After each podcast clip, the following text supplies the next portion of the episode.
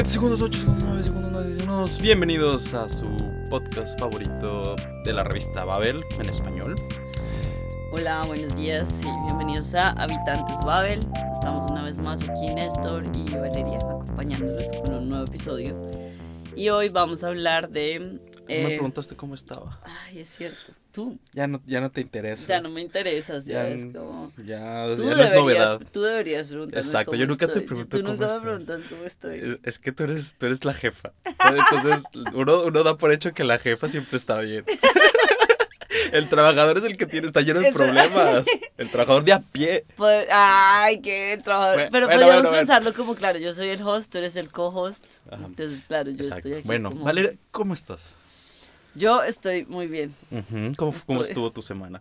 Mi semana Tu fin de semana, mejor. Porque la semana siempre es fin- pesada. La semana siempre El es fin de pesada. semana es El rico. fin de semana estuvo bien. De hecho, estuve haciendo una entrevista para la radio mexicana el viernes por la noche. Oh, very A important las people. Very Important Person fue muy interesante. Era sobre mm, cómo las personas pueden mejorar sus carreras, o sea, cómo pueden ganar más dinero o mejorar sus oportunidades laborales cuando hablan otro idioma. Estoy y además, exacto. De hecho, sí, de hecho era sobre la tecnología y, las, y los idiomas, pero pues no solamente necesitas ser informático, sino que también debes al menos hablar inglés, porque si eres mexicano, exacto, la mayoría, a ver, la mayoría de cosas y de comandos y de programas están en inglés. Es verdad. Entonces estuvo muy interesante. Y además de eso estuve en Múnich. Estuve en, en Bayern, en el sur, sí. Estuve en Múnich. ¿Qué dicen los bávaros? Los bávaros estaban de elecciones el domingo, entonces estuvo estuvo tenso, estuvo interesante. Ok. Y Ay, también es, también es Oktoberfest. Eh, Ya se acabó, Ya se acabó. ya se acabó. Por si apenas Sí, acaba. Estamos a mitad de A octubre. Y ya se acabó, pero Ya se lo dieron acabó. todo, sí. ¿Ah, sí? ¿Tú? ¿Tú has ido? No. No, nunca en mi vida. Pero eh, es algo que todavía tengo que. En mi la- lista la de to-dos. Ajá. ¿Y tú, te, tú sí has ido? Yo no, nunca estuve de hecho ahí, pero como que no, no sé, no, no estoy, todavía no, no me motivé tanto. Mm. Algo muy importante si alguien está planeando ir al Oktoberfest es practicar su pronunciación. Uy, que es complicado.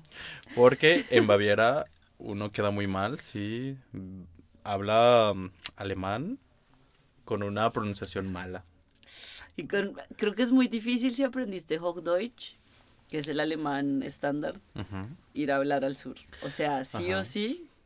¿Qué te dicen? ¿Qué te dicen si tú llegas hablando No- Hochdeutsch? No te dicen nada, pero como que El ale- ah, es que es muy difícil y además también es como que nosotros aprendimos, o sea, bueno, yo aprendí alemán a pronunciar la R atrás y mm, no sé, como con otra entonación y claro, cuando llegas allá te das cuenta que no puedes hacer la R adelante y decir las otras las cosas diferentes. Ah, porque ellos rolan la R. Ellos rolan la Es R. como nosotros, como los, nosotros. los latinos. Claro, pero ya suena diferente. Y por ejemplo, no sé, ya no dices eh, hello o hi, sino dices servus. Servus. Ya no dices tschüss, dices servus. Mm. O fiati, o no sé, cosas así, que es diferente y te... A mí me cuesta un poco... Y me- me, intimida. Para eso, la revista de Babel en español tiene un artículo muy práctico Es cierto. que lo escribió nuestro amigo Marion Maurín. Qué bello nombre. Que es una chica. Ah, nuestra amiga. Nuestra amiga Marion Maurín, la quiero Ajá. conocer. Ya no trabaja en Babel. Ya no trabaja. Uy, qué pena. Mándame, mándame un mail. Porque no tengo celular. Porque se me dañó Bueno, el de la eh, Matrix. Bueno, la bella Marion Maurín em, escribió un artículo que se llama Los cinco consejos para mejorar tu pronunciación en inglés o cualquier otro idioma. Que pues son consejos son muy, prácticos para eh, lograr esa pronunciación perfecta. Bueno, bueno, antes de empezar, ¿qué tal? O sea, yo quiero saber, para mí hay dos tipos de personas en el mundo, las que les importa el acento y las que no. Cuando tú estás hablando otro idioma, ya sea inglés, alemán, Ajá. francés, portugués, italiano, cualquiera de los ocho El que idiomas quieras que te lo hablo, el que quiera. ¿Qué tanto tratas tú de esconder tu acento? Be honest. Antes sí trataba más, ¿no? Y me esforzaba muchísimo por esconder mi acento. Ahorita ya no. Ya. Ahorita ya no. No me importa. No me importa que me acepten como soy. Mexicano. Chilango. co- Costeño. Antes sí me importaba más. Ahorita ya, pues, esto es lo que hay. Esto es lo que hay. Usted me, me está contratando, me está pagando un salario. Y aparte, por lo que usted me paga, no, no me voy a esforzar para hablar como un nativo. Claro. Es que es muy difícil. Sí, es muy difícil. Y aparte porque antes yo creo que tenía más prejuicios Ujú. respecto al ser extranjero en Alemania. Y ahorita ya me di cuenta que, puta, es lo más normal del mundo. Y como está la situación económica y laboral ahorita en Alemania, pues también los alemanes se tienen que acostumbrar a que hay, hay acentos muy diversos. ¿no? Y pues tienen que trabajar con eso. Sí. Entonces, no. Yo, por ejemplo, pienso cuando, cuando yo comencé a hablar alemán, a aprender alemán, me acuerdo que uno de los acentos que más, o sea, como que más marcados estaban eran siempre los de Europa, Europa del Este, como rusos, polacos, que hablan muy bien alemán, o sea, porque son esa generación que migró hace mucho. Y tienen un acento súper marcado, pero es correcto, o sea, hablan correctamente. Y yo me acuerdo que yo también trataba como de, yo no lo hacía por esconderlo ni por prejuicio, sino porque quería sentirme como, ah, mira qué bien lo habla. O, ta. Pero ahora, con el alemán no sé, porque no siento que sea tan fácil, o sea, como que el alemán se me hace un poco más plano y la pronunciación es como más fácil para nosotros hispanos, Ujú. pero en el inglés sí ya me da igual, o sea, en el inglés esto de pretender que aprendí en Oxford, o sea, no, yo la porreo así, pero me gusta, o sea, y también es lo mismo, o sea, no, ya es como que no, no, o sea, o, o me concentro en hacer otras cosas, En hacer dinero. no, Ok. no, o sea, como que me concentro en al menos eh, tener un vocabulario extenso Ah, o como en hacer dinero.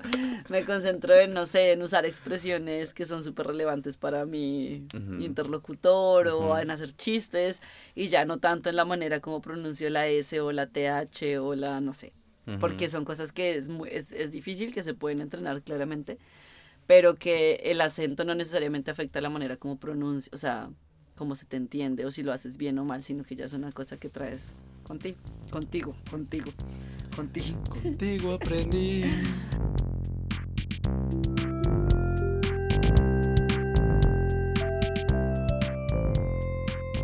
Bueno, por ejemplo, y a eso viene uno de los primeros consejos que nos da Marion y es, fíjate bien en qué lugar se articulan los sonidos que más te cuestan. Ok. Todos sabemos y tenemos que partir de la base que van a haber sonidos en otros idiomas que nos Ujú, cuestan ujú. muchísimo. Ujú. Tú tienes algo, yo tengo un ejemplo en inglés que me cuesta muchísimo y es por ejemplo la e, o sea, la e que suena como i y la i que suena como ei. O sea, yo Ajá. con eso tengo un montón de problemas, siempre los he tenido Ok. y a la hora de pronunciar o de deletrear palabras ahí me enredo Ok. y me tomo mi tiempo, pero sé que es de, o sea, que es de esas cosas que tengo que mejorar. Como, a ver, por ejemplo. sheets de sábanas y mierda. Shit. o sea, Ajá. sheets. Que una, una es con doble E, Exacto. que se pronuncia como. Un poco más larga. Aquí Más necesitamos larga. un, un, un inglés, o sea, un anglo. Pero no lo tenemos, así que no vamos a entrar en esta discusión. Pero, por ejemplo, eso. Y es algo que yo. O le- lechuga en inglés.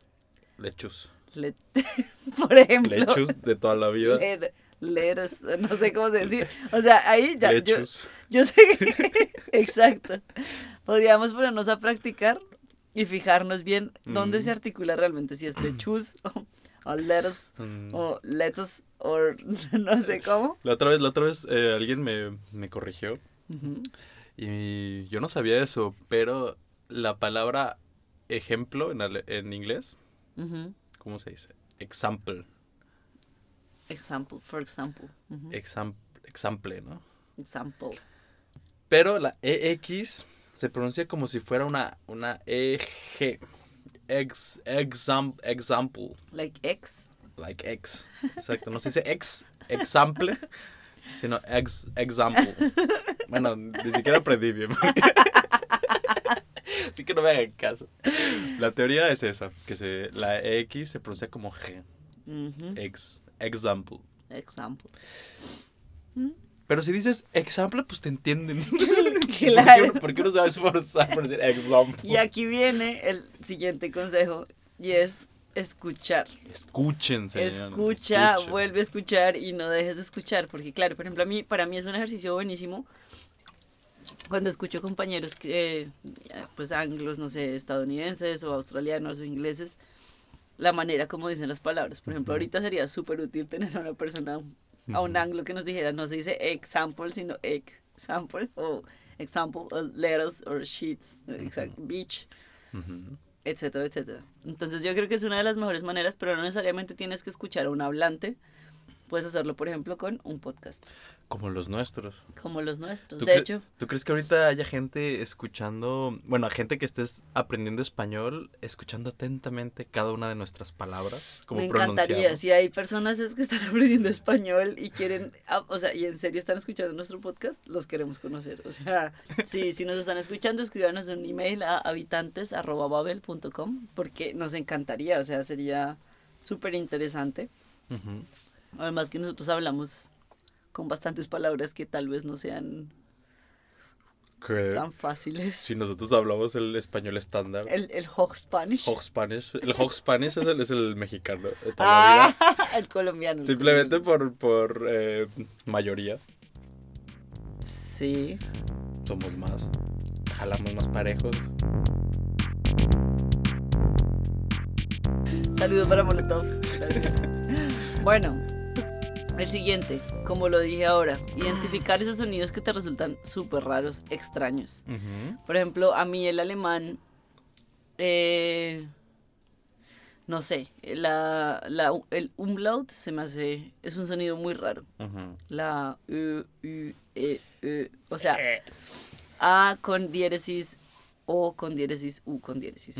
Esos son los sonidos que para mí son más raros en el alemán porque me costó muchísimo y creo que todavía algunos ya salen así por inercia y porque sí, pero sí, o sea, para pronunciar bien en alemán creo que es algo que hispanos tenemos que aprender.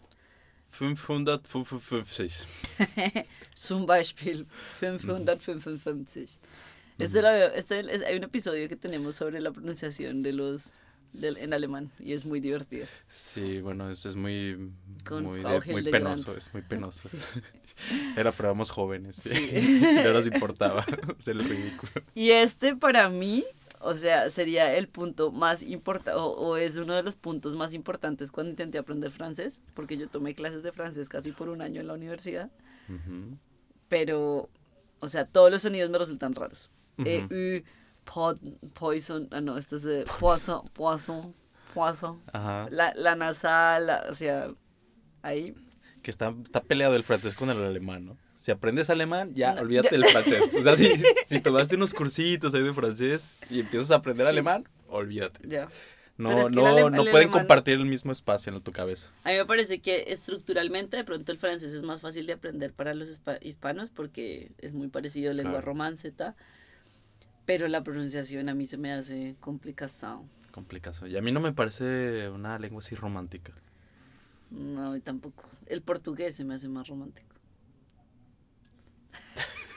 ¿Por qué Para- me miras, por qué me miras Para, con esos ojos quienes, enamorados? para, quienes, para quienes no nos pueden ver, estaba haciéndole un side eye así a Néstor y me levantó las cejitas, así como... Exacto, el portugués es más... Bueno, y aquí eh, un tip para los que estén aprendiendo idiomas extranjeros. Babel, la aplicación Babel, tiene una función de mm, reconocimiento de voz. Es cierto. Que te puede decir si le estás pronunciando bien o estás pronunciando mal. Exacto, y eso es muy importante porque uno de los consejos, un- otro de los consejos que nos da Marion es practicar, practicar y practicar, pero muchas veces para muchas personas es, pues no es tan fácil, ¿no? Porque te da miedo eso, que se burlen o que no te entiendan o que estás hablando y es como, eh, Uy, de mí se burlaron muchísimo. Muchísimo. no. Hasta, la, hasta el cansancio. yo creo que de mí todavía se burlan. Con algunas cosas y es como, ¿what?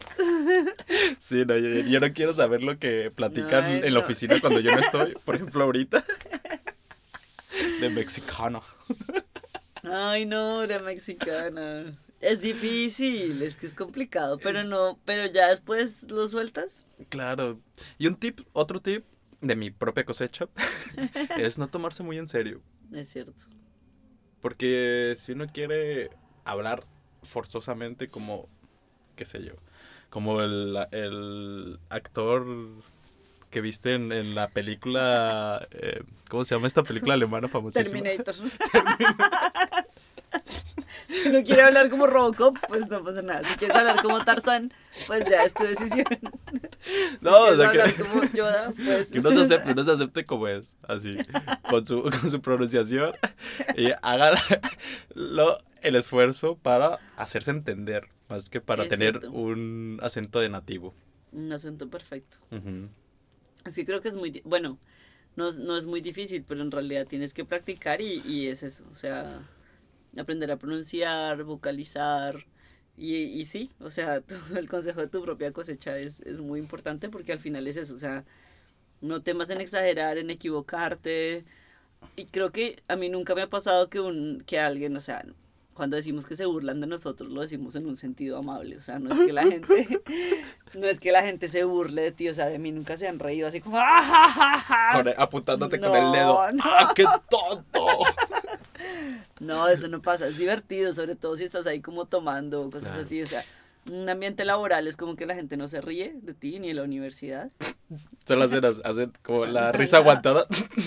pero nosotros los hispanos a veces sí nos burlamos un poco. ¿verdad? Claro, pero está bien también burlarse. Es más, uno tiene que burlarse de uno mismo, ser el primero. uno mismo, tiene que ser el primero claro, en burlarse de uno claro. mismo.